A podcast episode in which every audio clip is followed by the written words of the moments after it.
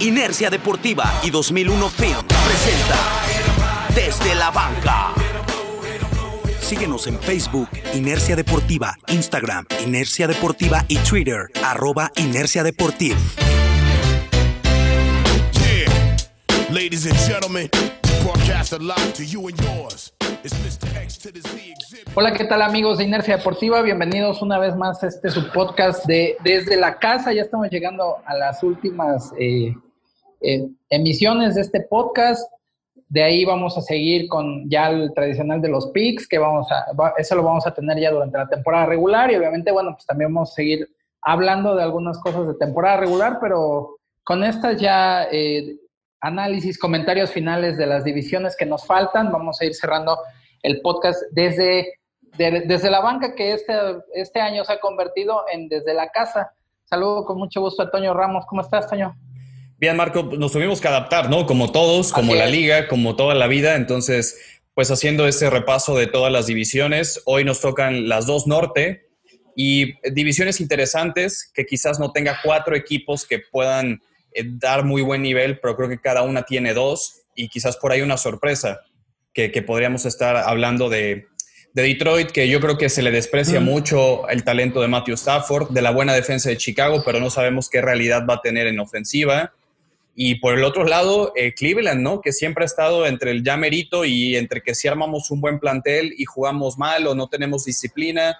Creo que con Kevin Stefanski, el nuevo entrenador en jefe, puede haber ese siguiente paso pero enfrente tienes a, dos potencias como Baltimore, que yo no veo que, haya perdido el paso, y Pittsburgh, que más allá del regreso de Big Ben, a mí me encanta la defensiva que tienen los Steelers y creo que eso los va a catapultar a postemporada, pero ya, ya lo vamos a estar desmenuzando en este programa. Así es. Bueno, pues, ¿qué te parece si empezamos ya de lleno con la NFC Norte, que es la primera que vamos a tocar en este momento? Por ahí, bueno, pues haciendo el repaso de los cuatro que forman parte de esta eh, división tenemos a los Osos de Chicago, a los Leones de Detroit, a los Green Bay Packers, que pues suenan, ¿no? Como el equipo más fuerte, los rivales a vencer, y los eh, vikingos de Minnesota, que todavía no se desarman, que todavía tienen ahí una base sólida, sobre todo en la defensiva. Sigue siendo un equipo defensivo bastante interesante, pero vamos a, ¿te parece si empezamos de lo que pensamos que pueden ser los equipos un poco más eh, débiles, por así llamarlos, y terminar con los más fuertes. Yo eh, empezaría por comentar sobre los Leones de Detroit, que como ya lo mencionabas, es un equipo que pues ha tenido una, eh, un desarrollo interesante, ¿no? Desde la llegada del coach Matt Patricia, que bueno, sabemos, ¿no? Que es de corte defensivo, pero bueno, y que es algo que se ha estado empezando a ver en Detroit, ¿no? Pero realmente también la, la cuestión de Detroit es que tienen un coreback que tiene buen brazo, que es Matthew Stafford, que es muy competitivo, que te puede ganar los partidos, pero que realmente eh, de alguna manera se ha vuelto en un coreback que no da el siguiente paso, ¿no? O sea, no, no podemos decir que es alguien que puede llevarte a los playoffs y estar ganando juegos en playoffs. Todavía no. Probablemente, eh, pues, porque la defensiva de Detroit también no tenía tan buen nivel, porque a la ofensiva no podrías decir que no tenías este armas interesantes, ¿no? Pero finalmente Detroit es un equipo que para este año parece ser que Patricia va a poder tener ya un poco más establecida su filosofía, lo que él quiere dentro de esta franquicia y se tiene que empezar a ver dentro del terreno de juego, ¿no? Sí, y más allá de que Matt Patricia está ya en su tercer año y que tiene este corte defensivo que todos conocemos de la escuela de, Bill Belichick, que ha traído a varios jugadores de Patriotas en esta unidad defensiva para tratar de jugar el sistema que él quiere. Yo hasta el momento sigo sin ver que tenga el personal indicado en defensiva que él quiere. Creo que, vamos, buscamos a un jugador que puedas decir que es el capitán o el estelar de esta defensiva y probablemente solamente eh, sea Trey Flowers el, el ala defensiva. Se fue Darius Slay que era el mejor corner que tenía ese equipo, pero trajeron a Jeffrey Okuda, que para mí va a ser el mejor esquinero quizás en los próximos dos o tres años, pero sigue siendo novato. Es un jugador que va a tener todavía un proceso de aprendizaje, pero yo realmente no veo demasiado talento y siento que Patricia tampoco está muy cómodo con el personal en defensa que tiene. Como te digo, tiene a Danny Shelton, que lo tuvo en Nueva Inglaterra, igual que Jamie Collins, eh, Duron Harmon, el, safety ex-Patriot, pero siento que todavía le hace falta más, más peso en, este plantel. No tiene un linebacker eh, que quizás sea de, grandísimo nivel. Se fue Siguianza desde hace mucho tiempo en la línea defensiva. No hay gente que presione tanto al coreback. Entonces, siento de todas formas que este equipo de, Detroit lo más fuerte que tiene todavía es en la ofensiva, porque, como te decía al principio, Matthew Stafford para mí ha sido un jugador muy subestimado en los últimos años y que bueno, lamentablemente el año pasado se pierde ocho partidos por lesión. Eso merma completamente el récord de este equipo que solo gana tres partidos la temporada anterior. Pero en teoría, sistemáticamente ya tenemos que ver la mano de Patricia en defensiva, pero creo que no tiene los argumentos para competir en la división en la que está a Minnesota y a los Green Bay Packers con una defensiva que, como te digo, para mí todavía le falta bastante talento. Pero del lado ofensivo, Matthew Stafford tiene un gran compañero como Kenny Goladay, que yo creo que ha sido el receptor que más ha crecido también en las últimas temporadas. Viene de dos campañas seguidas con más de mil yardas. La temporada anterior tuvo 11 anotaciones. Tienen una línea ofensiva promedio y va a ser muy interesante cómo van a administrar el rol de los corredores, porque tomaron a Kerryon Johnson el año pasado, pero en esta eh, segunda ronda del draft, tomaron a DeAndre Swift, un corredor extraordinario que lo vimos en Georgia hacer de todo, recibe pases, tiene una gran visión, mucha aceleración, mucha elusividad. Así que, en teoría, todos pensaríamos que DeAndre Swift va a ser el titular. Al parecer, en Training Camp, Kerryon Johnson todavía le está ganando la titularidad, pero el complemento que tiene este equipo en ofensiva, eh, el, ala cerrada TJ Hawkinson, que dio algunos destellos también como novato el año anterior, la mancuerna que tiene Kenny Goladay con Marvin Jones. Creo que incluso se ve un poco mejor este equipo y a veces menospreciamos mucho lo que es Detroit en ofensiva por Matthew Stafford no poder dar ese estirón en playoff. Tienen tres años que no están en postemporada. No creo que les vaya a dar para playoff este año justamente para mí por el tema de la defensiva. Ahí también yo creo que otra de las claves va a estar, aparte de la, de la cuestión defensiva, es precisamente de lo que decías de Matthew Stafford, de, que, de cómo sea su desempeño en la cuestión de la salud, ¿no? Sí. O sea, si tienes a, Stafford sano todo el año, obviamente el nivel se va a incrementar, él puede hacer las jugadas, o sea, insisto, si es un coreback que, que, te puede llevar a ganar los partidos, pero finalmente tampoco ha dado ese, ese estirón hacia los playoffs y en las pocas oportunidades que ha tenido, pues no le ha ido tan bien, ¿no? Eh, yo creo que también esta cuestión de los corredores viene a reforzar un poco más la ofensiva, o sea, la viene a redondear, la sigue haciendo poderosa, competitiva, pero sí, bueno, coincido ahí en, esta, en este sentido de que su defensiva todavía tiene mucho que mejorar y que es, es un poco eh, extraño, por así decirlo, ¿no? Porque definitivamente los head coaches cuando llegan a los equipos, lo que empiezan a trabajar más es pues la especialidad, ¿no? En este caso, pues es un poco contrario que Patricia, siendo un, head coach de corte defensivo, tenga una ofensiva más completa que su defensiva, ¿no? Que pues eso es algo en lo que siempre se fija, ¿no? Si soy de una visión defensiva, pues mi defensa es lo primero que se trabaja y se pule, ¿no? O se, se tiene, digámoslo así, se hace más completa a lo mismo a las ofensivas, pues si estás, eh, si tu visión de equipo es más ofensivo, pues evidentemente vas a trabajar en poder tener una ofensiva como a ti te gusta o como a ti te gustaría que fuera, ¿no? Y Eso invirtiendo... yo creo que es parte de, de esta situación, ¿no? Sí, para mí está invirtiendo, como te digo, en jugadores experimentados que los conoce de Nueva Inglaterra y que saben jugar su sistema pero no necesariamente es gente joven de mucho talento, de proyección a futuro, que digas, bueno, este equipo va a tener un margen de crecimiento, porque estás hablando de jugadores como eh, Jamie Collins, como Duron Harmon, como Trey Flowers, que sí invirtieron mucho en él, que es un buen ala defensiva, pero que ya no es un chavo que tiene 23 o 24 años. Te digo, Jeff Okuda, y quizás eh, Julian Ocuara, el, novato también de este año, son los únicos dos defensivos en los cuales vas a poder empezar a construir, pero yo no veo una base en la cual vaya a tener un techo de crecimiento en defensiva. Es como tratar de adecuar para ahorita de emergencia con los jugadores que sé que saben lo que yo les pido y cómo lo pueden ejecutar, mantener un poco a flote la defensiva. Pero realmente es que a veces en talento creo que se pueden quedar un poco cortos. Y ya Patricia se le puede ir acabando no el discurso porque es su tercer año, pero en las dos temporadas que tiene con Detroit, las dos ha quedado en último lugar. Así que eh, yo creo que a la, a, la, a la, gerencia y a los dueños y a la familia Ford no le va a gustar mucho un tercer año quedando en último lugar con un proyecto que tú creías como el de Patricia que iba justamente a reforzar la defensiva y que creo que lo ha hecho a cuentagotas.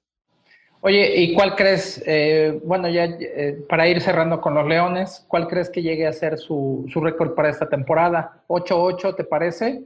¿Crees que vuelvan a quedar nuevamente en el final del, del grupo, de la división, perdón? Probablemente sí, todo depende del que ya vamos a estar hablando de Chicago, del comportamiento que tengan con, con Nick Foles, pero si tienes a Matthew Stafford sano toda la temporada, con esta ofensiva arriba del promedio de, la media de ofensivas que yo veo en la NFL comparándolo con otros equipos, creo que van a ganar 6, 7 juegos. No los veo ganando otra vez 3 nada más, porque la ofensiva es suficiente para poder mantenerte y ganar una buena cantidad de partidos, pero no creo que sea un equipo tan redondeado como para estar en postemporada. Yo, yo los veo en un margen de 6, 7 victorias siendo muy optimistas. Bueno, pues ahí estaremos. Yo pienso que puede quedar 8-8, fíjate. Sí. Pero insisto, los duelos eh, contra Chicago, ahí, ahí se puede definir. Stafford, ¿no? Sí. Dependerá de, que Stafford esté sano y que la defensiva pues tenga un mejor nivel. Fíjate que ahí eh, yo creo que también Patricia le está apostando a que algunos de estos jugadores de Nueva, Inglaterra que está trayendo, que aparte de que ya conocen su manera de trabajo y demás, ayuden a los demás. Rápidamente puedan este, obtener, obtener un rol un poco más de liderazgo por la veteranía, ¿no? Y tratar de, de, ayudar al, al equipo de esa manera también. Claro. Sí, es entendido. Y bueno, pues eh, pasamos al, siguiente equipo que son los Osos de Chicago, que para este año, bueno, eh, definitivamente ese movimiento de llevar a Nick Foles es para meterle presión a Trubisky y que realmente haya una competencia para tener un coreback titular, ¿no? Para que abra el primer juego de temporada regular, que ya es en menos de dos semanas entonces, eh, yo creo que esa es la, parte más interesante, realmente la competencia que tiene que haber entre Trubisky y Foles, ¿no? Porque aquí sí hay que decir algo importante, es que los Osos no llevaron a Foles para que sea suplente. Claro. Como, como en otros equipos, ¿no? Que sabes, bueno, por ejemplo, retomando los vaqueros, ¿no? Dalton, Dalton sí va para ser el backup de, de Dak, ¿no? Sí, obviamente le puede ayudar, a lo mejor sí puede este, jugar un par de partidos, pero realmente no se lo pusieron para que le compita tú a tú. En este caso, en, Chicago, Falls sí lo llevan a eso, lo llevan a que, a que se compita con tu, Trubisky y también el margen que va a tener Trubisky para poder tener malas actuaciones va a ser mínimo, porque sí podemos ver que sea un coreback el que inicie la temporada y probablemente al, al pasar de los partidos, el coreback titular en Chicago sea otro. Yo lo que creo que tiene Nick Foles una gran ventaja sobre Mitch Trubisky es que también Nick Foles conoce el sistema de Matt Nagy, que es una tipo run pass option muy similar a la que Nick Foles corrió cuando Filadelfia fue campeón, que es una ofensiva que a Mitch Trubisky se le ha complicado muchísimo, incluso siendo una ofensiva de pases muy cortos, que te da variantes, que puedes optar por darle el balón a tu corredor y eh, si optas por lanzar, deshacerte en unas rutas muy cortas. Pero Trubisky realmente es que ni en un sistema tan sencillo ha podido tener éxito. Y Nick Foles no es por etiquetarlo, pero es un mariscal de campo de sistema, pero de un sistema que a él le encaja a la perfección y creo que, eh, como te digo, lo conoce y esa es una ventaja que creo que puede tener para esta temporada. El problema es la línea ofensiva de Chicago. Para correr una run pass option necesitas linieros ofensivos también atléticos, rápidos. Hay muchos hay muchos esquemas, perdón, de bloqueo en zona. Y en 2019 fueron la peor línea ofensiva de toda la NFL. Le permitieron 58 capturas. Tampoco todo es culpa de Mitch Trubisky, que se la pasó en el piso todo el año anterior. Entonces, esa parte me preocupa porque no adecuaron la línea ofensiva, no hubo refuerzos para esta temporada en la línea ofensiva, ni en la agencia libre, ni en el draft. Entonces, ¿cómo esperas que Nick Foles o Trubisky vayan a operar el sistema si la línea ofensiva va a seguir siendo por personal la misma casi del año pasado o puede ser peor porque repasas el, el depth chart de este equipo y no tiene ninguna mejoría en las trincheras? Así que yo sigo esperando que Matt Nagy revolucione su equipo, que utilice bien a su corredor de segundo año, David Montgomery, porque el año pasado lo, utilizó muy escasamente. Lamentablemente, David Montgomery se va a perder el inicio de la temporada de esta 2020 por un problema en el muslo. Eh, tienen un receptor que a mí lo personal me gusta mucho y creo que se está desperdiciando bastante el talento de Allen Robinson en esa ofensiva justamente porque la línea no le da tiempo a los mariscales de campo para soltar el balón y él no puede tampoco terminar de desarrollar sus rutas. Así que es un problema grande el que tiene la línea ofensiva en cuanto a protección este equipo de Chicago. Y bueno, yo recuerdo que Matt Nagy cuando llegó a Chicago en 2018 fue nombrado coach del año. y, el 2019 tuvo una regresión por completo, ¿no? Entonces, si, si, hubiera un, si hubiera un premio al peor coach, creo que se lo dábamos a, a Matt Nagy el año anterior por esta regresión que tuvo. Exacto. Sí, que finalmente Chicago tuvo una gran temporada, ¿no? Cuando llega Matt Nagy este, a, Chicago y termina ahí con el gol de campo que fallan en, en, en playoff. En el poste. Una jugada desafortunada, exactamente. Y bueno, pues ahí continuando un poco con los osos, obvia, eh, obviamente lo más fuerte de ellos va a seguir siendo la defensiva. Claro. Llega eh, personal eh, como Robert Quinn que le va a ayudar a Khalil Mack, ya sea en rotación o también a presionar un poco. Quinn que estuvo con los vaqueros el año pasado, que pues digamos que es un, jugador que cumple, que, es este, que tiene un buen nivel. Aunque bueno, pues también ya no es, no es tan joven, tampoco es tan dominante como Khalil Mack, pero bueno, pues ahí tienen esa... Ese buen eh, complemento, ¿no? Porque Khalil Mack es el de la responsabilidad, del, peso, de las capturas, y Robert Quinn quizás ya no va a tener dobles bloqueos que Khalil Mack lo, van a estar eh, fastidiando durante la temporada. Y sabes que yo creo que una de las cosas más importantes de Chicago y que, que, son de resaltar en la cuestión defensiva es que a pesar de que tienen movimientos en, sus, en, en su personal, sigue siendo bien suplidos esos, esos espacios o huecos que va dejando algunos jugadores que abandonan el equipo por diversas situaciones y sigue siendo competitiva. O sea, realmente la defensiva de Chicago, tú la ves eh, año a año y sigue siendo muy peligrosa, sigue siendo muy poderosa, que juega bastante bien en conjunto y que eso es lo que también en muchos partidos mantiene a flote a los osos. Aunque realmente, pues sí, o sea, hay que decirlo, la, la cuestión de la ofensiva es algo en lo que se tienen que ocupar muchísimo este año para que realmente puedan eh, aspirar a tener, pues probablemente también un récord de 8-8 o de terminar con un 7-9 o algo así, ¿no? Porque si no, eh, pues la defensiva no te, no te puede hacer todo el trabajo todo el tiempo, o sea, va a llegar un momento que todo ese desgaste y más como son las ofensivas, como son los ataques hoy en día, pues es imposible que, que tu defensiva te pueda aguantar no sé, tres puntos de ventaja, por decir algo, ¿no? O incluso un touchdown, cuando vemos y sabemos que muchos de los partidos se están definiendo en, en, el equipo, con el equipo que tiene la última posesión, ¿no? El último equipo que va al ataque es el que realmente te puede sacar un partido de, de cualquier, de, de, temporada regular o de playoff, ¿no? Sí, por eso es que yo creo que la defensiva me parece que va a seguir manteniendo este nivel. No solamente es que Lil Mack, tienes a un muy buen safety como Eddie Jackson, a Roquan Smith en el medio de la defensiva como linebacker, a Kim Hicks, que es un tackle de nariz enorme que, ayuda muchísimo justamente a Khalil Mack.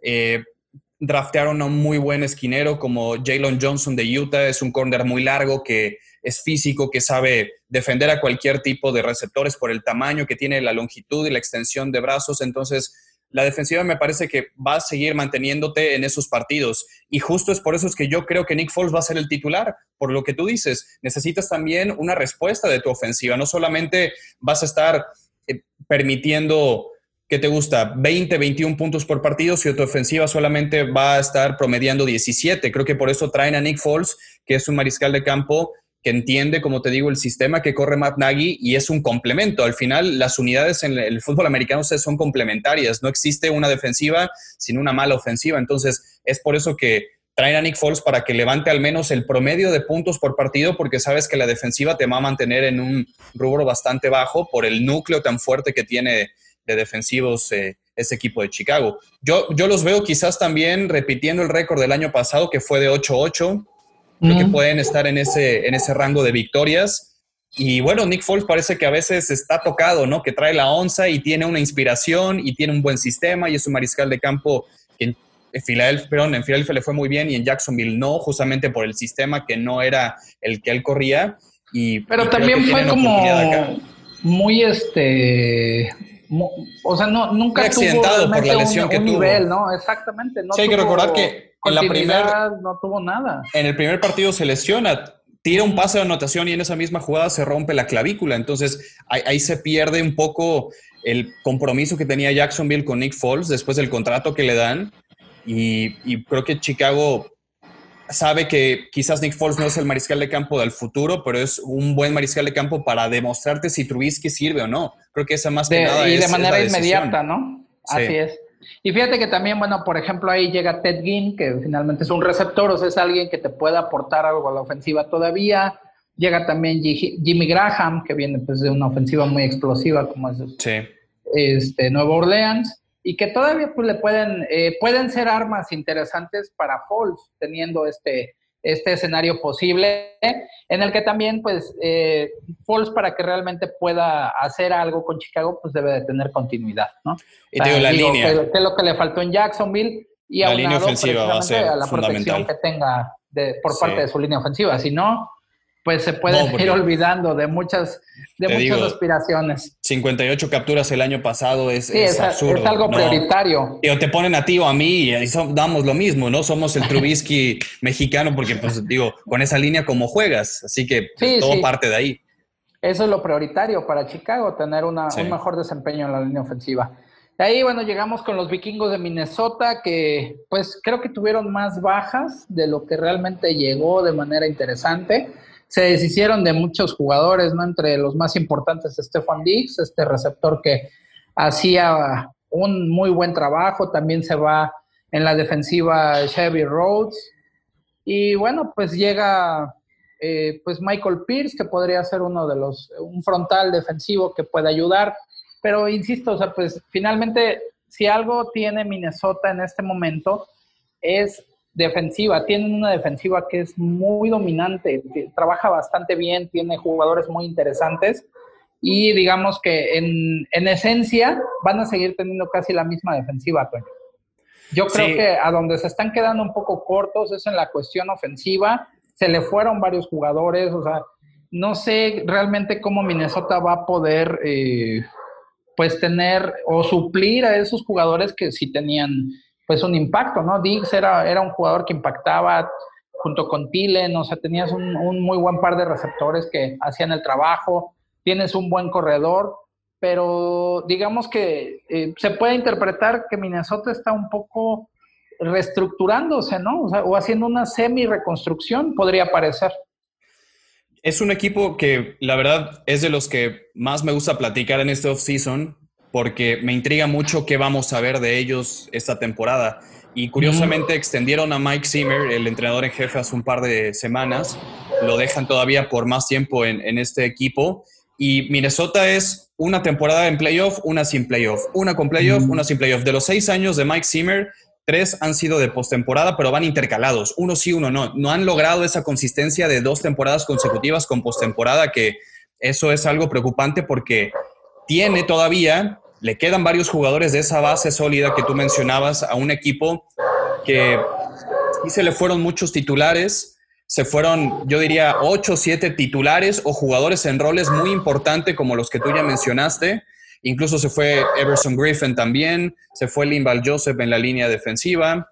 Es un equipo que sí sufrió una transformación interesante en el plantel, pero yo creo que había unos jugadores que eran titulares, pero que ya no merecían ser titulares e identificaron que ya se tenían que ir justamente para hacer ese, ese cambio. Se fueron los dos esquineros titulares, Xavier Rhodes y Trey Waynes, y trajeron en el draft a Jeff Gladney y a Cameron Danzler, eh, dos corners que se ha hablado muy bien de ellos, tanto en el colegial como ahorita en el training camp, y creo que por ahí eh, pueden estar dando pues un cambio inmediato. Ayer dieron una segunda y una quinta ronda por el ala defensiva de Jacksonville, Yannick Ngakwe, que va a ser una gran mancuerna con Daniel Hunter en, la línea defensiva. Entonces, creo que este equipo de Minnesota sí sufrió muchas bajas.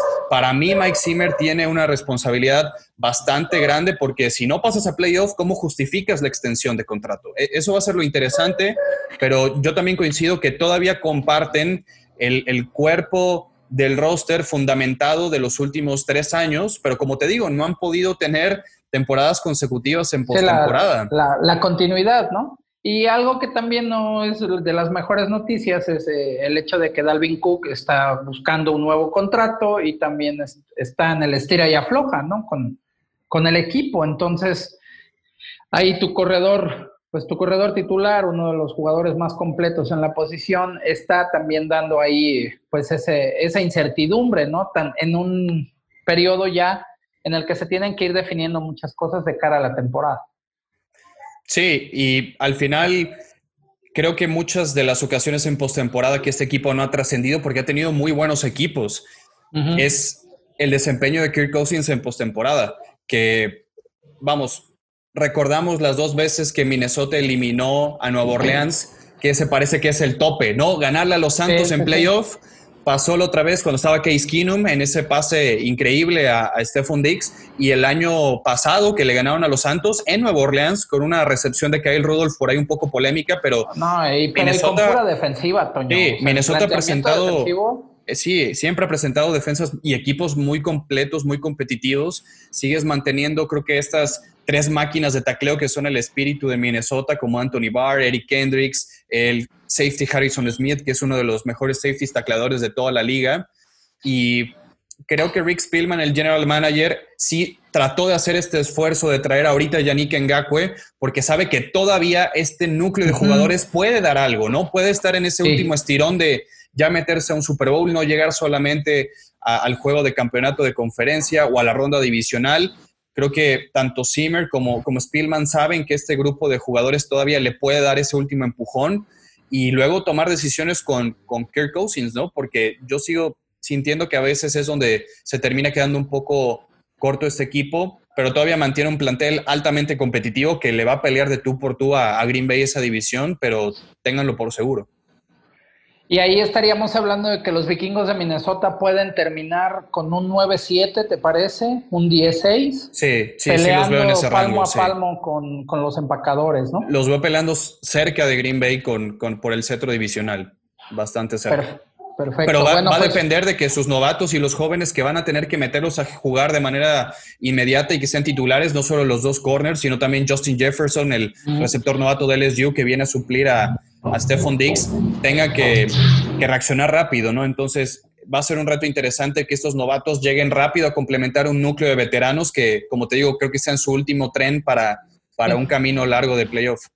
Sus, últimas llamadas para esa generación, ¿no? Eso que, que, estaban construyendo en Minnesota, Sí, sí, puede ser. Y bueno, pues llegamos con los que pensamos pueden ser eh, los campeones divisionales, los, los empacadores de Green Bay que yo creo que esta es una de las mejores noticias para, eh, ¿cómo se llama? Para Aaron Rodgers, que le pongan otro receptor, ¿no?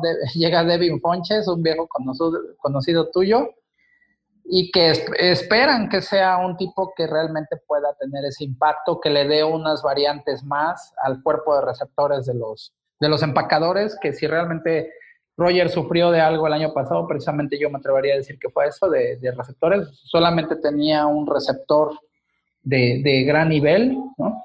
Y, lo seguirá teniendo nada más, ¿eh? Sí, y ahí se acaba. Exacto, pero bueno, pues aquí la llegada de Fonches debe de aportar algo, ¿no? Debe de ayudarles hacia algo. Yo creo que también otra de las claves de los empacadores precisamente es que Rogers esté sano, que últimamente, o bueno, en, los últimos años también ya le ha, padecido un poco las lesiones y que eso ha hecho que pues el, desarrollo y el nivel del equipo en general pues es muy distinto, ¿no? Cuando está Roger sano y está en el campo a cuando tiene que salir o de plano que no está jugando, sí varía bastante eh, el nivel de los empacadores de Green Bay. También, bueno, llega Jordan Love, ¿no? Este coreback. La polémica más grande, ¿no? Que, se ve pues como lo que es, ¿no? O sea, él llega para aprender de, de Rogers y en un par de años probablemente estemos hablando de que sea el sucesor de este mariscal de campo, ¿no?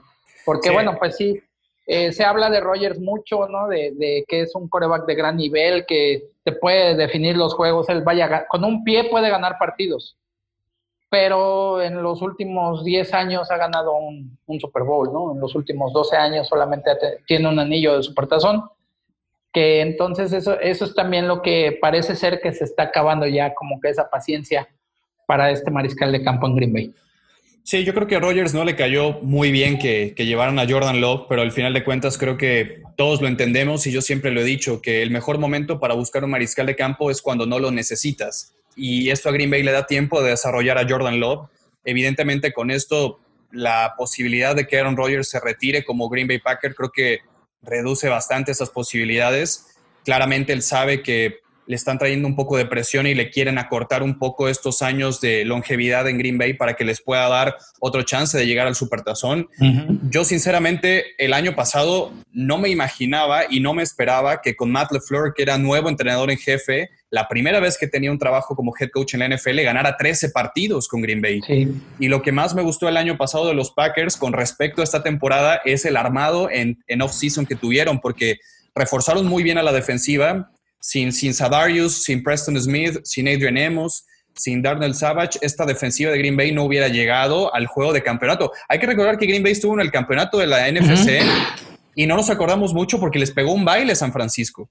Las, las veces que, que, estuvo contra San Francisco, Green Bay, la verdad es que le pasaron por encima. Digo, finalmente tiene su, su mérito que hayan llegado al juego de campeonato, pero pues, también ahí habría que revisar un poco este, los rivales que tuvo durante la temporada. O sea, no, no es este, de meritar, pero, o sea, cuando tú ves un juego de campeonato en el que San Francisco, la verdad es que le pasa por encima, igual que en el juego de temporada regular, pues sí dices, bueno, pues entonces, o sea, ¿cuáles fueron los rivales de Green Bay, no? ¿A quién le ganó en la temporada regular? Y la duda que yo tengo, más allá de que es un gran mancuerno de Avante Adams y Aaron Rodgers. No, no hay más cuerpo de receptores en, este equipo. Devin Fonches, por cierto, lo firma Green Bay, pero él es uno de los opt-out de esta temporada, así que Fonches no va a jugar. Imagínate, Green Bay dejó pasar la mejor camada de receptores en el draft, quizás de los últimos 10 años, y no se llevó a ninguno.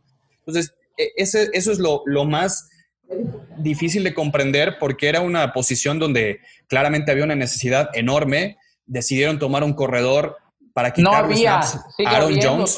Sí, Aaron Jones es un gran corredor, ¿no? Tuvo más touchdowns el año pasado incluso que McCaffrey y que Derrick Henry. Entonces, ¿para qué llevas competencia y le quitas acarreos a Aaron Jones, que tuvo una buena temporada, y no refuerzas el, cuerpo de receptores que tienen a Marqués Valdés Scantling, yo sé que ha estado lesionado. Muchos reportes ahorita desde Wisconsin dicen que está teniendo un gran training camp, pero sinceramente es un jugador que no ha demostrado, igual que Allen Lazard, igual que Equanimio Sam Brown, todos estos receptores que ha tenido Green Bay que realmente no le han aportado mucho y no le han descargado tanto eh, doble cobertura de Davante Adams. Eso me preocupa bastante de los Packers, porque te digo, por un lado, le traes presión a Aaron Rodgers con, Jordan Love, pero por otra parte no le das refuerzos, no, no le das gente para que digas, ok, te trajimos quizás a tu suplente, pero síguenos demostrando que todavía puedes meternos a, otro partido de campeonato de conferencia, porque no, no, lo hizo la gerencia de Green Bay, ¿no? Creo que lo, lo desolaron un poco a Rodgers, así que va a ser una temporada interesante ver cómo es que este equipo todavía mantiene. No creo que vayan a ganar 13 partidos como la temporada pasada. Tiene un calendario bastante complicado porque enfrenta dos veces a Minnesota, dos veces a Chicago, a Nueva Orleans, Atlanta, a Tampa, a San Francisco y a Filadelfia. Va, a estar pesado, va a estar pesado el calendario de los Packers. Pues de los que dijiste, todos son candidatos a estar en, en, temporada, Toño. Y todos de la Nacional. Exactamente. Sí, sí, eso es, es realmente algo que también hay que tomar mucho en cuenta probablemente entonces estemos hablando de que Green Bay va a estar en un 9-7, en un 10-6, ¿crees? Un 11-5 probablemente. Ya siendo como, digamos que con ese ajuste del 13-3 que de repente, insisto, fue quizá un poco eh, como un espejismo, por así decirlo, sobre todo por lo que se vio en la final de la conferencia nacional, ¿no? Insisto, o sea, San Francisco fue, pero por mucho, este, una planadora, ¿no? Le pasó encima, los, ni cuenta se dieron. Y lo difícil también de, comprender es que no veo yo una mejoría de plantel con respecto a la temporada anterior, que sí fue un salto de calidad enorme el que tuvo Green Bay, pero para este 2020 yo no lo encuentro y eso puede ser preocupante cuando te vayas a enfrentar a todos estos equipos que mencioné de la Nacional y sobre todo contra Minnesota, que abres temporada contra los Vikings en Minnesota, si no mal recuerdo, es el primer juego de los Packers. Entonces, ahí temprano se van a empezar a definir cosas. Van a estar en postemporada, de eso no tengo la menor duda. Pero qué nivel vamos a ver de, estos Packers. No, no dudo de que Rogers vaya a seguir manteniendo el, gran nivel que tiene, pero no van a tener tampoco la productividad de antes porque siguen sin, sin reforzar y darle compañía a Davante Adams, a Rogers, a Aaron Jones, porque creo que los veo bastante solos en esa ofensiva.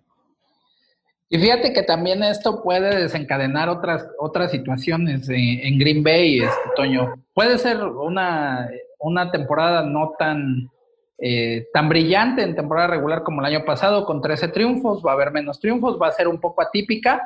Y también no podemos dejar de lado la posibilidad de que quizás sea la última temporada de Aaron Rodgers en Green Bay. Probablemente al terminar esta campaña, él mismo esté pidiendo un traspaso, ¿no? O esté pidiendo salir del equipo de Green Bay. Eh, me, sonó eso mucho a Lionel Messi, y no, quiero comparar, pero, pero puede ser que alguien se canse y que digan, no me están procurando, no me están dando el equipo que yo merezco, que siempre hemos tenido, me piden cosas, me traen un coreback para que me meta presión, pero no tengo con quién jugar. Entonces, pues, Entonces, pues mejor me mejor me voy, ¿no? Claro. Puede ser un si. Tiene, si tiene una buena temporada, este Rogers, porque insisto, o sea, sabemos que él puede ganar no, y él lo va a hacer, es un, competidor. En una pierna. Claro, él lo va a hacer. Pero pues sí, este, si no tiene esos, esos, elementos a su alrededor, probablemente estemos viendo la última temporada con, el uniforme de los empacadores. Sí, no, no me sorprendería. Creo que no hay que apresurar esto por el tema de, de Jordan Love que está ahí cerca pero puede ser que se le acabe la paciencia a Rogers, que mucha gente dudaba de la mancuerna que pudiera tener con Matt LeFleur, que quizás iban a discrepar mucho. Al final de cuentas trabajaron bien juntos, pero esto puede seguir llenando de piedritas el zapato y, lo, puede seguir fastidiando. Y puede haber un escenario en el que Rogers diga hasta aquí. Sí, hasta incluso LeFleur, ¿no? Que no fue tan bien recibido como entrenador en jefe este, en Green Bay, ¿no? Había muchísimas dudas alrededor de él bueno, pues finalmente él cumple con el trabajo. En su primera temporada llegar a la final de la conferencia. Y super expectativa, sí. Sí, por supuesto, en récord, en, lo que se hizo. Ahora sí que de manera fría, analizando los triunfos, los, lo que es los números, pues hizo un excelente trabajo. Ahora la cuestión es que pueda, o sea, el reto es que pueda llegar a esas instancias nuevamente con este equipo y con la situación que está que se está viviendo actualmente, ¿no? Pero bueno, pues de esta manera llegamos al final de los equipos de la NFC. Ahora vamos a pasar con la AFC, donde también, bueno, pues aquí va a haber un, este, claramente dos equipos que van a ser los que estén peleando por el centro divisional, otros dos que están, bueno, digamos que uno está como a la mitad que puede dar la sorpresa y uno que sí está en una completa reconstrucción, que es de quien vamos a hablar primero. Está muy marcado, ¿no? Los niveles. Son los bengalíes de Cincinnati, efectivamente que tuvieron el, pues una de las peores temporadas en los últimos años, cuatro victorias, doce derrotas. Tuvieron el derecho a tener la primera selección colegial, se llevan a Joe Burrow, este quarterback que comandó al poderoso equipo de LSU en campeones nacionales.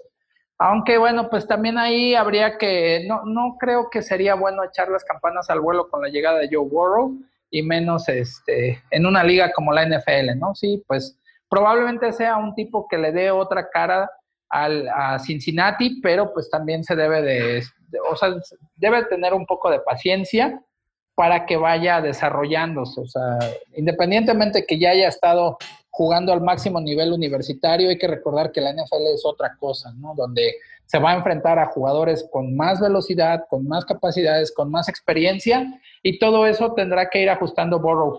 Eh, yo creo que sí le puede llegar le puede dar, perdón, otra, otra cara a los bengalíes. O sea, finalmente, pues ellos están reconstruyendo toda la franquicia, pero considero que, pues que va, va a tomar tiempo, ¿no? No va a ser algo de manera inmediata.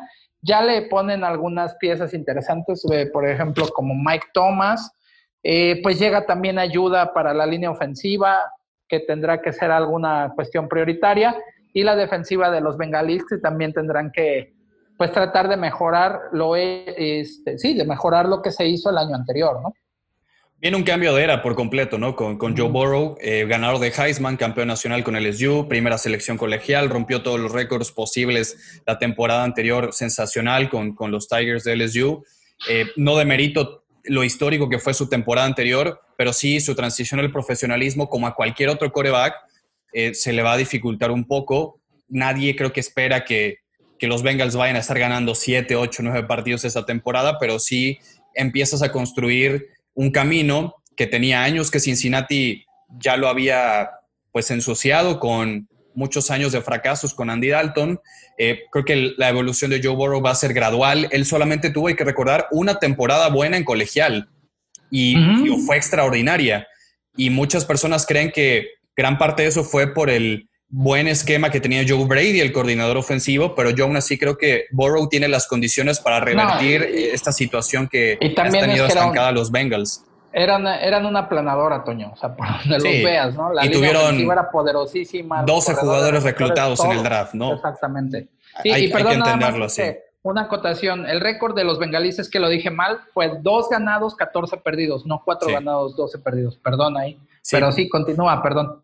Y alrededor de, de Joe Burrow tiene una ofensiva que no creo que sea mala, porque tienes a Joe Mixon, un gran corredor que lleva dos temporadas consecutivas con más de 1100 yardas, que también te aporta bastante en el juego aéreo.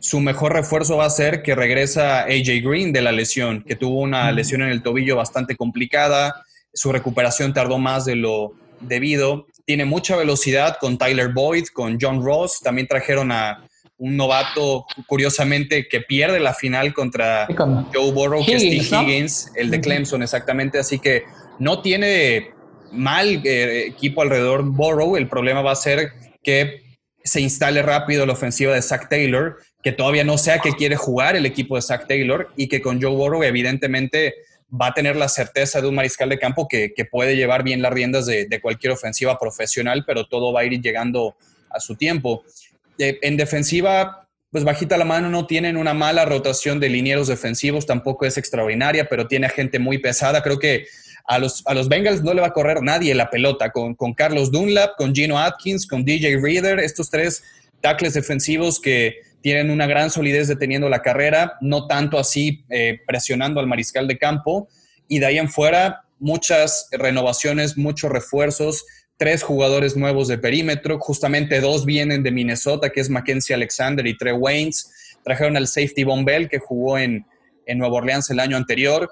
La defensiva va a batallar bastante. Creo que es un equipo que ahí sí no, no ha tenido un aumento interesante en talento. Y la línea ofensiva, como tú decías, creo que Bengals no ha tenido suerte con sus selecciones colegiales porque ha tomado a dos muy buenos prospectos en los últimos dos años, como son Jonah Williams y Billy Price, que fueron selecciones de primera ronda, y los dos en su año de novato lesionados por el resto de la campaña, tanto Billy Price en el 18 como Jonah Williams el año pasado. Esperan que ya los dos por fin estén sanos esta temporada, porque sí ha sido mala suerte también de la línea ofensiva de, los Bengals. Y bueno, todo va a seguir girando alrededor de, de Joe Burrow. La gente va a esperar que sea novato del año pero creo que su evolución va a ser gradual por esto que te digo que solo tuvo un año completo y, exitoso en, colegial. Cuidado. Y fíjate que también eso puede ser algo que sea, que vaya en contra del mismo Borrow, ¿no? Tener tantos reflectores, tener tanta presión encima, porque finalmente se está generando muchísima. Bueno, Cam Newton la tuvo cuando llegaba de Auburn, ¿no? Eh, eh, Kyler Murray quizás no tuvo tanta el año pasado cuando llegaba de Oklahoma, pero terminó siendo el primer pick global y, terminó siendo el novato del año. Creo que Joe Burrow mínimo se le tiene que pedir al menos el impacto que tuvo Cam Newton en una franquicia de Carolina que también estaba igual de desahuciada. Quizás no tanto, pero, pero sí, en muy malos pasos. Ahí lo, lo que menos se, esperaría de que, de que teniendo a Burrow ya en los bengalís, los bengalís ganen cuatro o cinco partidos, ¿no? Que puedan ganar dos o tres juegos más que los que ganaron la temporada pasada. que haya una propuesta, que, que, haya realmente... comienzo para ellos, ¿no? Con esta que haya una identidad. Es, es, lo más importante, establecer una cultura, una identidad, a qué quieres jugar y que Borrow sepas que tiene las herramientas para hacerlo, pero yo sí creo que debe tener la misma presión que tuvo Cam. A ver, Cam Newton fue igual, Heisman fue campeón nacional, fue primera selección global, Cam Newton a lo único que le falta ganar es, ser campeón de la NFL, porque lo ganó todo en colegial y individualmente en la NFL también lo ganó todo. Entonces, se ha comparado muchísimo esa temporada de Cam Newton en Auburn con la de Joe Burrow en LSU y muchas personas creen que la de Burrow fue mejor. Yo, yo difiero bastante porque hemos dicho Cam Newton en Auburn no tenía a ningún jugador que fue reclutado en el draft. Joe Burrow tuvo a 11 reclutados en el sorteo colegial del año siguiente. Así que creo que tienen la misma responsabilidad, la misma presión. Y creo que en carácter y en condiciones Burrow las tiene, pero adaptarse al profesionalismo, te digo, va a ser un reto como el que cualquier coreback pasa en, su transición al profesionalismo y, todos esperamos ver eso también. Sí, claro, ahí estoy, completamente de acuerdo y eso es algo en lo que yo, yo siempre trato de, enfatizar, ¿no? O sea, que, debe uno tener esa conciencia de que no es lo mismo que seas campeón nacional en nivel universitario, o sea, que, que el nivel es muy alto, pero llegar al NFL, o sea, eh, hay que recordar que esto pues, es un filtro, ¿no? Y si de por sí ya a nivel universitario el filtro se va cerrando, ya para llegar al profesionalismo, para llegar a ser titular en la NFL, ese filtro ya es mucho más, más cerrado y realmente estamos hablando de la élite de los jugadores de fútbol americano en todas las posiciones. O sea, estemos hablando del que es primer equipo o el que solamente está en equipos especiales, ya hablas de jugadores que sobresalieron sobre cientos, o me podría yo... Sí, miles, este, quizás. Exactamente, atrever a decir que miles, ¿no? Entonces ahí el nivel de competencia, el nivel de exigencia y todo es muy, muy distinto. Eh, y eso es a lo que se va a enfrentar Borrow, ¿no? Y, también, hay que... qué competente es tu, tu gerencia, ¿no? ¿Qué, qué proyecto también te cobija a ti? Porque puede ser ya Marcus Russell, o puede ser Tim Couch, o, puede ser Johnny Manciel. Digo, Johnny Manciel no fue primera selección global, pero se han dado casos que a veces las franquicias dejan toda la suerte al, al quarterback franquicia de primera ronda y, y muchas veces los, los desamparan, ¿no? y, sabes qué, otra cosa que también es importante, o sea, eh, que tú ya lo mencionabas, el coordinador ofensivo, o sea, lo, decías con Nick Foles, ¿no? En, Jacksonville no tuvo un sistema del coordinador ofensivo que a lo mejor fuera tan benevolente o que fuera tan a la medida de Nick Foles. O sea, Mucho aquí también vamos a ver Muchísimo el entorno. qué es lo que el coordinador ofensivo, qué, qué jugadas está diseñando, porque lo que hay que buscar es eso, o sea, explotar las capacidades de tus jugadores, ¿no? O sea, no vas a poner este, en algo tan sencillo, tan simple. Si, si no tienes un coreback con un brazo muy fuerte o que, o que tira muy largo, pues no vas a poner pases largos, ¿no? Claro. O sea, tendrás que eh, ir adaptando el sistema para explotar sus fortalezas y para tratar de proteger las debilidades. Entonces, esto también es una parte Toma tiempo, importante, que es lo que, claro, hay que entender. Toma tiempo, sí. sí. Porque no, o sea, no es de la noche a la mañana. estamos hablando de que es un proyecto de, de, Cincinnati en este momento en el que se va a empezar a ver resultados dentro de tres temporadas, más o menos, ¿no? Por lo menos, y Que si en este, eh, que si en esta temporada ellos ganan eh, ¿qué te gusta? Lo que te decía yo, ganan cuatro, cuatro o cinco, partidos. Juegos. Es una buena, va a ser una buena temporada para ellos, ¿no? Cuando una administración entiende que está entrando en una reconstrucción, lo primero que debe estar dispuesto a pagar es tiempo y derrotas probablemente, porque solamente así empiezas a reconstruir un proyecto y un programa de fútbol americano. Y eso es lo que es quizás el efecto colateral de una reconstrucción, pero cuando entras en ese ambiente, tienes que aceptarlo y, sobrellevarlo y lo primordial va a ser la evolución de, de y el complemento que le pongan alrededor.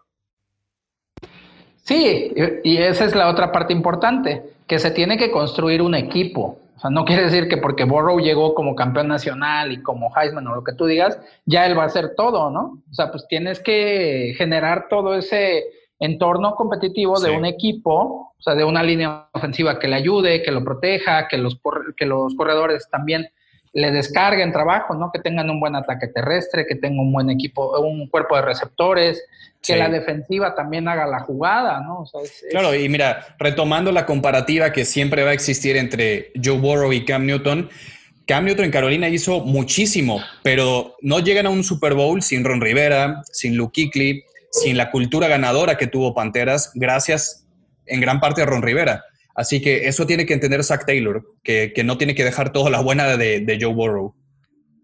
Sí, y que también eh, pues tendrá que entenderlo tanto el head coach como también la gerencia, ¿no? Como la parte de la gente del, de pantalón largo, que a veces también ellos quieren que ya de inmediatamente se dé un cambio, ¿no? Que, que puede suceder, pero no es eh, la constante, y menos en, equipos eh, o en ligas como la NFL. Así se puede dar que, eh, porque diría, no, ah, no, es que las Águilas de Filadelfia, lo que tú has este, comentado, no, pues las Águilas de Filadelfia este, tuvieron una temporada de último y después fueron, pues sí, pero ¿cuántas franquicias han tenido ese, ese desarrollo, no? Si no fuera súper común, súper fácil, y pues tampoco es así.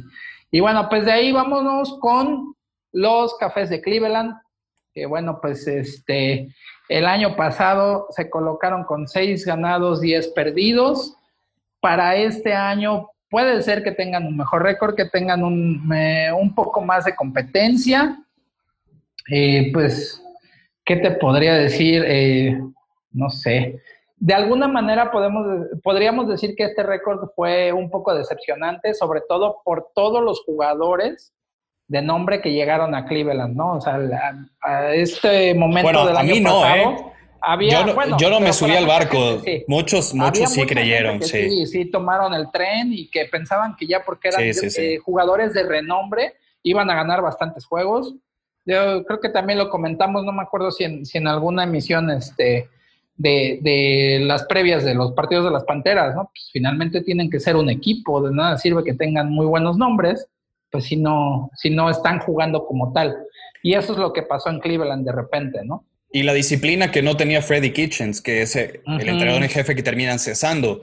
Traen a Kevin Stefanski, que a mí me encantaba como candidato de varios equipos que estaban buscando entrenador en jefe, que fue coordinador ofensivo de Minnesota, que tiene cosas muy interesantes que hizo en ese ataque de los Vikings, que a veces era raro porque solamente Cousins lanzaba 10 veces por partido y se dedicaban a correr, pero creo que va a ser ya una ofensiva completa la de Stefanski en, en Cleveland, que tiene buenas piezas, que no solamente es Odell Beckham Jr. y Jarvis Landry, tienes a un muy buen corredor como Nick Chubb, que estuvo dentro de los corredores con más yardas la temporada pasada. Se reforzaron bien en la línea ofensiva porque trajeron a Jack Conklin y reclutaron en la primera selección del draft a Jedrick Wills de Alabama. Entonces, tiene ya protección Baker Mayfield, tiene dos buenos alas cerradas como Austin Hooper y David Njoku. Creo que no tiene excusas eh, Baker Mayfield esta temporada es un mariscal de campo que yo sí siento que no ha tomado las mejores decisiones dentro y fuera de la cancha.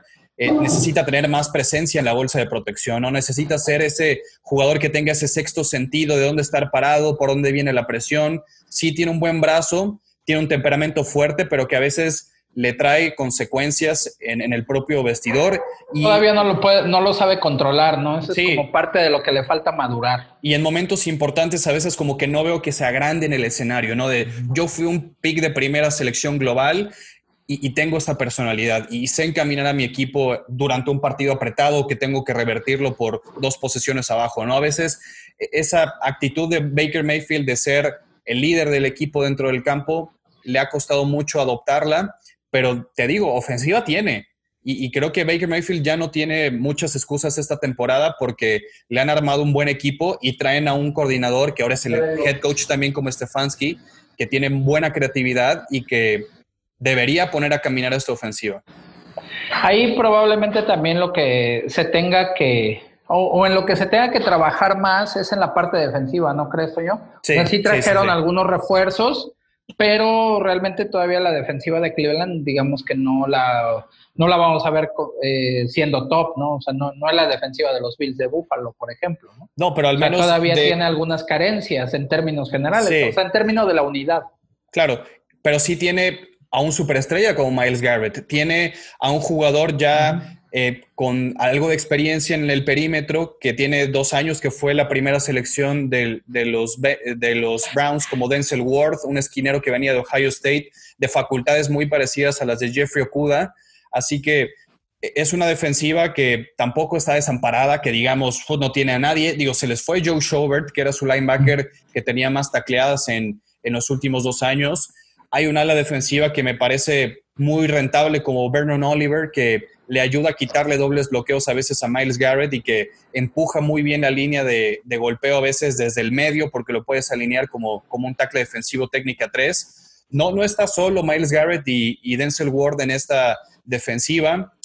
Trajeron Sendejo, ¿no? También a lo mejor puede hacer algo. Y Andrew Sendejo y, Carl Joseph, los dos safeties, que no tuvieron suerte ni tanto en Minnesota ni en, ni en los Raiders, pero que tienen buenas condiciones no es una defensiva mala, creo que podemos decir que es promedio y sí dependen mucho de, Miles Garrett, pero creo que con una buena dirección, con una buena cultura ganadora, con una buena disciplina, que es la que esperamos que traiga Kevin Stefanski, ese equipo de, los Browns, creo que sí va a ganar más de seis partidos que fueron los que ganó la temporada anterior. Creo que tienen con qué poder ya, eh, es que nosotros también esperemos un poco más de ellos.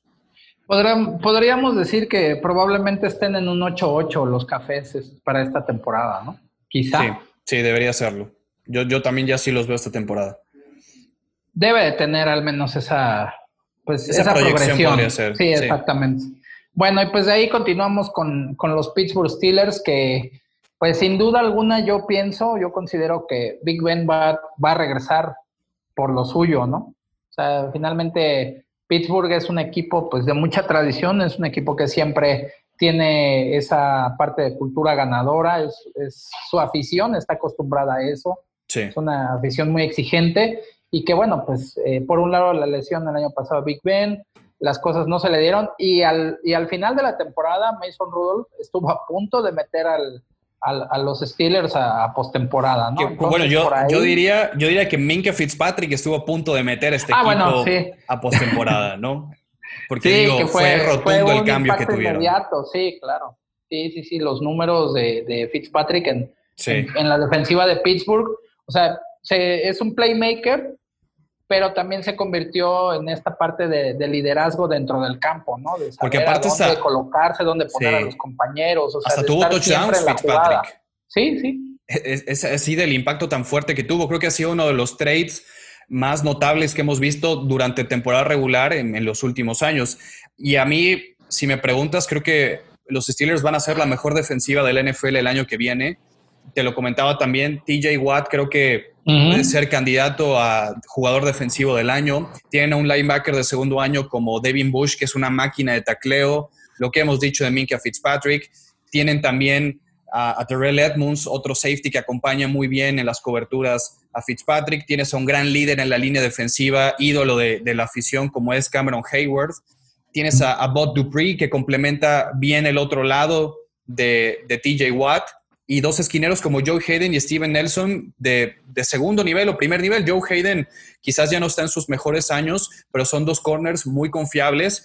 Yo realmente es que no le veo eh, muchas deficiencias a esta defensiva de, de, Mike Tomlin. Como te digo, creo que va a estar dentro de las primeras tres de toda la NFL y me atrevo a decir que va a ser la que más intercambios de balón provoque, que lo hicieron a final de temporada anterior y creo que van a tomar ese nivel y ese ritmo todavía de, del 2019 con el que cerraron fuerte, que si hubieran estado en el formato que vamos a tener este año de postemporada de un cupo más de comodín, estarían jugando contra Kansas City y quizás pegándole a los Chiefs en la primera ronda del año anterior. Entonces, es, eso puede ser interesante de cómo ahora con el nuevo formato se modifiquen los accesos a playoff, pero a mí sí me preocupa que eh, confían tanto en que Big Ben va a regresar sano. No, es un mariscal de campo que ya tiene 38 mm. años, que la fractura en el codo que tuvo fue muy extraña y que el año que viene va a cobrar 41 millones de dólares. Entonces. Y que también ya ha declarado, ¿no? Que, ya es un. Es, que ha considerado ya el retiro, sobre todo por lo golpeado, ¿no? Al, ser un tipo tan grande y que cuesta tanto trabajo también este, taclearlo, es alguien que se ha llevado muchísimos golpes. Porque con el tamaño que tiene te van a las rodillas, que sabemos que al coreback en la bolsa no le puedes pegar abajo, pero aún así busca zonas más débiles, ¿no? De, de poderlo. Sí, pues para poder tirarlo, ¿no? O sea, para poder hacer la tacleada, porque si le vas de, la mitad del, cuerpo, ahí sí está un poco, un poco difícil lograrlo, ¿no? Yo sabes que hubiera esperado. Es, bastante robusto. Sí. Yo hubiera esperado de Pittsburgh que tomara Jalen Hurts en el draft. Me, encantaba lo de Jalen Hurts porque podría ser un buen seguro porque más allá de que Big Ben se lesione o no, eso no lo sabemos. Pero si se llega a lesionar, sigue estando Devlin Hodges y Mason Rudolph, que para mí no dieron muchas garantías. Por eso es que creía que, Jalen Hurts tenía mucho sentido el poderlo llevar. Al final se lo lleva el otro equipo de, Pensilvania, que es Filadelfia.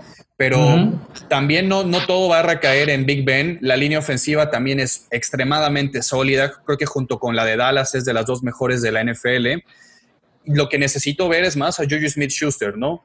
Eh, el año que no estuvo Antonio Brown tampoco se consolidó como el receptor uno de este equipo. Tienen por ahí a Deontay Johnson. Tiene que hacerlo, ¿no? O eso es lo que se exacto, espera. Se espera. Aunque te digo, Deontay Johnson es un muy buen complemento, un, novato el año pasado que en una mala situación de coreback eh, brilló por algunos partidos Deontay Johnson. James Conner es un corredor que ha mostrado tener condiciones, pero que su durabilidad para un chavo de 25 años siendo corredor no es un buen mensaje. No ha terminado una temporada en las tres que ha disputado, no, ha tenido una campaña completa. Así que ese tema de la ofensiva, te digo, no solo recae en Big Ben, sino en los receptores, que Juju tenga un rol más protagónico, que James Conner se mantenga sano, porque la línea va a estar ahí, la línea va a seguir siendo de las mejores. Eso yo creo que te habla de algo que es muy importante, que ya lo hemos estado diciendo. Es una garantía el, hablar de que la línea ofensiva es bastante sólida, que hace un muy buen trabajo porque te da cierta tranquilidad. En el caso de, Big Ben, o sea, pues de lo que estamos hablando, es que si se necesita que para que estés sanos que no le peguen, pues estás hablando que tienes una línea que está trabajando en eso, o sea, que es muy sólida y que le va a dar buena protección. Que es que lo raro de la lesión va a ayudar para los, para los corredores. ¿no? Sí, lo raro de la lesión de Big Ben el año pasado es que fue solita, ¿no? En, un lanzamiento el codo terminó dando de sí y, fue ahí la lesión. Y es lo gravedad de, pues de también tener y estar condicionado a un mariscal de campo que yo, para mí es inminente que Pittsburgh se tiene que preparar para un recambio. Y Devlin Hodges y Mason Rudolph no son ese recambio en Pittsburgh. ¿Cuántas serán las victorias de, Pittsburgh? ¿Piensas que un 10-6, un 11? Sí, sí 5 por ahí así? Yo creo que mejoran del 8-8 del año pasado. ¿O un 9-7 quizá? Pensando que Big Ben está sano sí, y con la defensiva, yo creo que de verdad la defensiva va, va, va a brillar el año que viene. Sí los veo ganando mínimo 10 partidos no creo que le lleguen a Baltimore, porque para mí Baltimore es, un avión, ¿no? Es un Ferrari realmente este equipo que no le veo que haya disminuido su velocidad, pero van a competirle siempre y es el, la rivalidad que tienen, el odio deportivo que hay entre Baltimore y Pittsburgh y es lo que le mete mucho sazón a esos partidos. Y curiosamente, si hay un equipo que por personal y talento pueden detener a Lamar Jackson es Pittsburgh, así que esos partidos divisionales siempre son imperdibles, pero creo que este año con un Lamar Jackson MVP Pittsburgh va a tener bastantes cuentas pendientes por ahí y querrá quitarle la, división, pero tienen con qué, tienen con qué Pittsburgh para, para competir la Baltimore fácil. Y bueno, pues ya que estás mencionando y este ya dando el nombre de, de, Lamar Jackson, pues llegamos con los que probablemente sean los campeones divisionales, los Ravens, que son un equipo que el año, el año pasado la temporada pasada ya demostraron todo lo que traen, como dicen, son un Ferrari, aunque bueno, pues en, en los playoffs se enfrentaron a un equipo muy embalado, muy motivado y que estaba ejecutando bastante bien como los Titanes de Tennessee. Y pues le sacaron el partido, ¿no? Hicieron lo más eh, complicado que era detener a Lamar Jackson. Y pues hay que decirlo, ¿no? Lamar Jackson tampoco no salió en uno de sus mejores días, pero pues sí, eh, Baltimore luce incluso como uno de los favoritos para llegar, yo creo que al menos a la final de la conferencia americana, ¿no? Con todo lo que trae, una ofensiva muy potente, un equipo que es muy físico, la ofensiva, o sea, su línea ofensiva es muy grande, es muy pesada, tienen muchas formaciones con mucha gente en la caja precisamente para poder desgastar al rival, ¿no? A base de, golpes, del juego físico. Eh, bueno, de Lamar Jackson, pues ya que podemos decir, cosas que ya lo vimos jugar, ya lo vimos lanzar, ya sabemos de, de lo que tiene en el brazo la potencia, la, lectura, etcétera, y también todas las habilidades, todas las facultades físico-atléticas con las que cuenta este, este mariscal de campo, que realmente le da una división, eh, perdón, una dimensión completamente distinta a la ofensiva de los Ravens, ¿no? Y que el coach Harbaugh ha sabido sacarle bastante provecho. Y por otro lado, lo que también es una, un sello de la casa en Baltimore, la defensiva, que es igual, las generaciones van, los jugadores cambian, pero sigue teniendo esa esencia y yo creo que eso es lo más difícil que, hay de, para lograr en un equipo, ¿no? Que se tenga ese, ese sello, esa tradición. Y bueno, pues es la tradición en Baltimore, igual por ejemplo que en Pittsburgh, es tener defensivas agresivas, sólidas y que sean muy férreas, ¿no? De, de mucha calidad y que no, no sea nada sencillo jugar contra ellos, ¿no? Sí, como te digo, yo no veo indicios de que este equipo baje su rendimiento, que pierda mm. ritmo, que repita. Yo creo que sí puede repetir ganar 14 partidos. Repasamos el calendario de Baltimore y yo creo que las oposiciones más fuertes que van a tener los Ravens este año las va a encontrar en Kansas City, en Dallas y los dos partidos de Pittsburgh. Así que pensar en 12, 13 o 14 victorias, no es nada descabellado que repita este equipo. Lo que Lamar Jackson sí se va a topar de distinto es que las defensivas ya lo van a esperar. Ya lo Ya lo van a ver ajustado. Ya van a ajustar.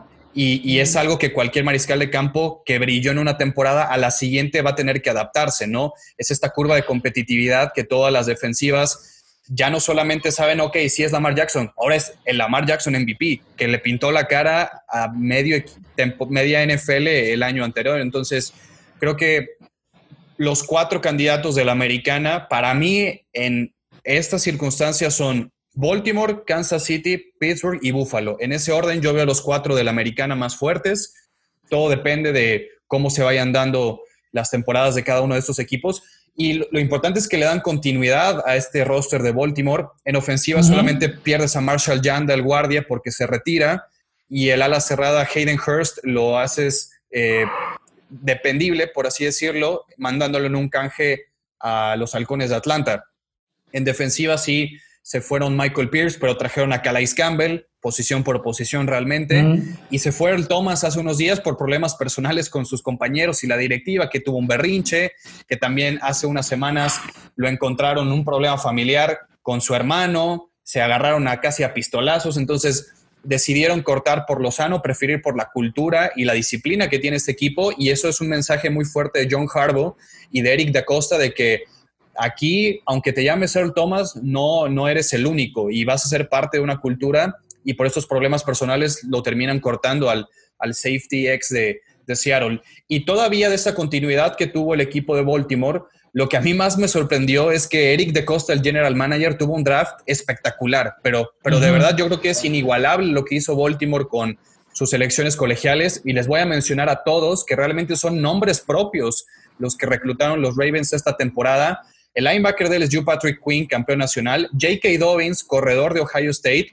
Justin Madavicle, tackle defensivo de, Texas AM, Malik Harrison, otro linebacker de Ohio State, dos linieros ofensivos muy buenos como Ben Bredesen y Tyree Phillips, un safety de una escuela que ha sacado safeties promedios en, en las últimas temporadas, como es Iowa con Geno Stone, y dos receptores de slot fundamentalmente muy rápidos como James Prochet y Devin Duvernay. Realmente es que si de por un equipo talentosísimo, con toda esta camada de novatos que trae, no solamente tiene presente, sino también tiene futuro. Y es un equipo realmente súper, súper completo que yo no le empiezo a ver muchas deficiencias, ¿no? En la defensiva tienes a, Matt Judion y a Partner McPhee como los dos pilares de tu defensiva, como los dos mejores pass rushers. Tienes a dos esquineros de élite como Marcus Peters y Marlon Humphrey. Te digo, por donde lo veas, Baltimore no, no va a bajar el, pie del acelerador. No, serio candidato a llegar, insisto, al menos a la final de la conferencia americana, ¿no? Si, sí, así se si las otras, si, si, los otros equipos no dicen lo contrario, podemos estar hablando de que Baltimore tenga un récord de 13-3, ¿crees? 12-4 probablemente. Sí, sí, totalmente. Los y ganando, la más de 12 juegos. Como te digo, los cuatro partidos más complicados van a ser Kansas, Dallas y los dos de Pittsburgh. Eso es realmente para, para que nos demos una idea del nivel de roster y de proyecto que tiene hoy Baltimore. Sí, pues eso realmente, ahí fíjate que a mí me gustaría nada más eh, apuntar un poco acerca de lo que decías de, lo que van a hacer ahora los equipos que enfrenten a, Baltimore.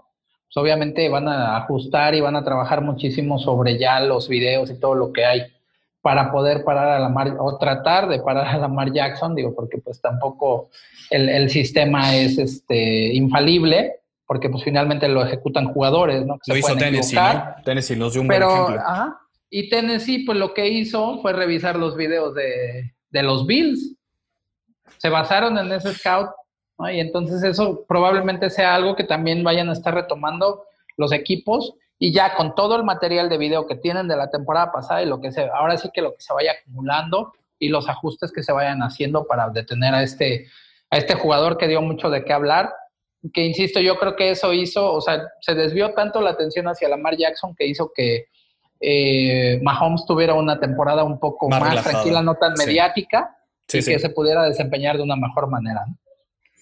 Sí, aún así, eh, Baltimore tenía un esquema muy claro a qué jugaba y les pasaba por encima a todos, ¿no? Todos sabían que... este, muy físico, de correr la bola. Sí. y, los paquetes pesados que, tú dices, tres alas cerradas, incluso hasta con un fullback, darle la pelota a Mark Ingram o tener la opción de que la Mar corriera. Aquí claro que las defensivas van a empezar a llenarle la caja con siete, ocho defensivos, pero Lamar también ha demostrado que puede lanzar la pelota. y eso en donde con la velocidad de Marquise eh, Brown y, Miles Boykin pueden tener esta dimensión de ya tener un juego aéreo más predominante y no solamente esperar que corran y corran y corran la pelota. Entonces creo que Baltimore todavía tiene un buen margen de mejora para la temporada que viene porque roster tiene, está muy bien entrenado, no solamente es John Harbaugh, tienes a Greg Roman como un gran coordinador ofensivo, está Don Martindale como el coordinador defensivo, está muy bien coachado este equipo, no le ves muchos huecos y tienes a una superestrella en, en su auge como es Lamar Jackson que, como te digo, sabes que va a correr y ni así lo puedes parar. Creo que Lamar Jackson en el estadio que se, que se plante va a ser el mejor atleta por mucho de, de todos los dos equipos. ¿eh? Sí, sin duda. Ahí esa la, la calidad físico-atlética, o sea, el talento que tiene Lamar Jackson, pues es, es indudable, ¿no? Sí, es único. Realmente no, no se puede poner en, tela de juicio, sobre todo ya después de lo que, de lo que vimos, ¿no? De, pues de bailar a, toda la NFL prácticamente, ¿no? A, toda la mayoría de los rivales que enfrentó. Y bueno, pues vamos así llegando ya al final de este podcast. Nada más ahí quedaban un par de, noticias que han surgido en estos días, Toño. Eh, no sé si quieres eh, comentar antes de que nos empecemos a despedir. Sí, bueno, Alvin Kamara, el corredor de Nueva Orleans, eh, no se ha presentado a los últimos tres entrenamientos de los Saints, no tiene permiso para haberse ausentado, entonces todo parece indicar que hay una, una petición salarial alta, necesita un nuevo contrato. Camara, así al menos él lo cree, sobre todo por lo que vimos recientemente con el contrato de McCaffrey, con el contrato de Derrick Henry. Alvin Camara está haciendo un tipo de holdout, no está presentándose a entrenar porque está exigiendo un nuevo contrato. Y, creo que Nueva Orleans al final de cuentas le va a tener que pagar, ¿no? Es un, es un corredor que fue una tercera ronda, pero que ha cambiado mucho la dinámica de estos Saints y es alguien en el que Drew Brees se ha apoyado muchísimo y, y Sean Payton y la gerencia de Nueva Orleans saben que le tienen que pagar. Simplemente quizás ellos creen que todavía no es necesario porque Camara sigue en su año de novato, de, perdón, en su contrato de novato, pero hasta el momento no se ha presentado a entrenar. Y también estaba ahí eh, esta situación de los de los jaguares de Jacksonville, ¿no? Que dejaron ir a... Ngakwe, sí. Este, no, y al corredor. Ah, bueno, Leonard Fournette, claro, el día de hoy Fournette, ah, exactamente, que es el, el que ha sido este, de la camada de, Alvin Camara, del mismo año que Alvin Camara, por cierto, del 2017. por cierto, este, Fournette ya jugó en el juego de tazón que tuvo LSU ese año, él ya decidió ni siquiera participar ¿no? sí. en ese tazón, precisamente para cuidarse a la NFL. Y pues ahí seguimos viendo pues como el desmantelamiento de los Jaguares de Jacksonville, ¿no? Que, Increíble, pues, ¿no? ¿no? se entiende. Hace dos años están o jugaron la final de conferencia. Perdieron por cuatro puntos, perdieron, 24-20 la final de la Y con una defensiva, vaya, realmente muy potente. Sí, sí, sí. Y con juventud aparte. Bastante. Y ahora se están deshaciendo de toda esa gente, Toño. sí, se quedó a veces solo. No se entienden esos, esos movimientos, ¿no? Es, increíble. Se quedó solo Miles Jack de esa generación. Se fueron ya Jalen Ramsey, se fue Dante Fowler, se fue Marcel Darius, se fue Jay Bulle. Eh, se quedó solo Yannick, perdón, Yannick Ngakwe era el último y se fue también. Se quedó solo Miles Jack. Eh, creo que claramente Jacksonville está mandando un mensaje de que quieren ser, creo que el peor equipo del NFL el año que viene y piensan en tener la primera selección y tomar a Trevor Lawrence, ¿no? Parece, porque yo no lo entiendo de otra manera, porque estás hipotecando tu presente para tener un futuro lleno de selecciones colegiales y rearmar el equipo. Eh, incluso yo no creo que Doc Marrone sea el encargado o el ideal para reconstruir un equipo. Creo que es un entrenador en jefe que ha tenido varias oportunidades y que al menos a mí me ha demostrado solamente que es un buen coach de línea ofensiva, pero no que lleve un programa profesional. Entonces, lo, lo de lo de Leonard Fournette es otro mensaje de que están apostándole al futuro nada más y que no, no esperemos muchas victorias este año de, de, los, de los Jaguars, ¿no? Así es, y bueno, pues ya en, el, en la siguiente emisión del podcast estaremos eh, hablando precisamente de, de, este, de este equipo y de los otros de su división. Pues bueno, por ahora eh, es todo, llegamos al final de este podcast. Eh, recuerden que nos pueden seguir en Facebook, Twitter e Instagram como Inercia Deportiva. Toño, tus redes sociales. Twitter como arroba ramos019 y arroba los Panthers, la cuenta oficial en español de las Panteras de Carolina. Por allá seguimos la conversación de la NFL. Perfecto, bueno, pues hemos llegado ahora sí al final. Nos vemos y nos escuchamos para la que sigue. Síguenos en Facebook, Inercia Deportiva, Instagram, Inercia Deportiva y Twitter, arroba Inercia Deportiva. Yeah. Ladies and gentlemen, broadcast live to you and yours. It's Mr. X to the Z exhibit. Inercia Deportiva y 2001 Films presentó Desde la Banca.